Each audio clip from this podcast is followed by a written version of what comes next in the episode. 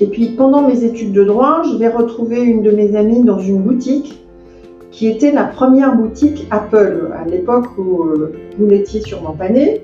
Donc les premières grosses machines euh, Apple, je ne sais même plus comment ça s'appelait. Et là, quand je suis rentrée dans cette boutique, ça a été une illumination.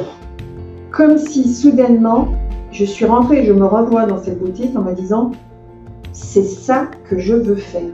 Je veux travailler dans ces choses-là.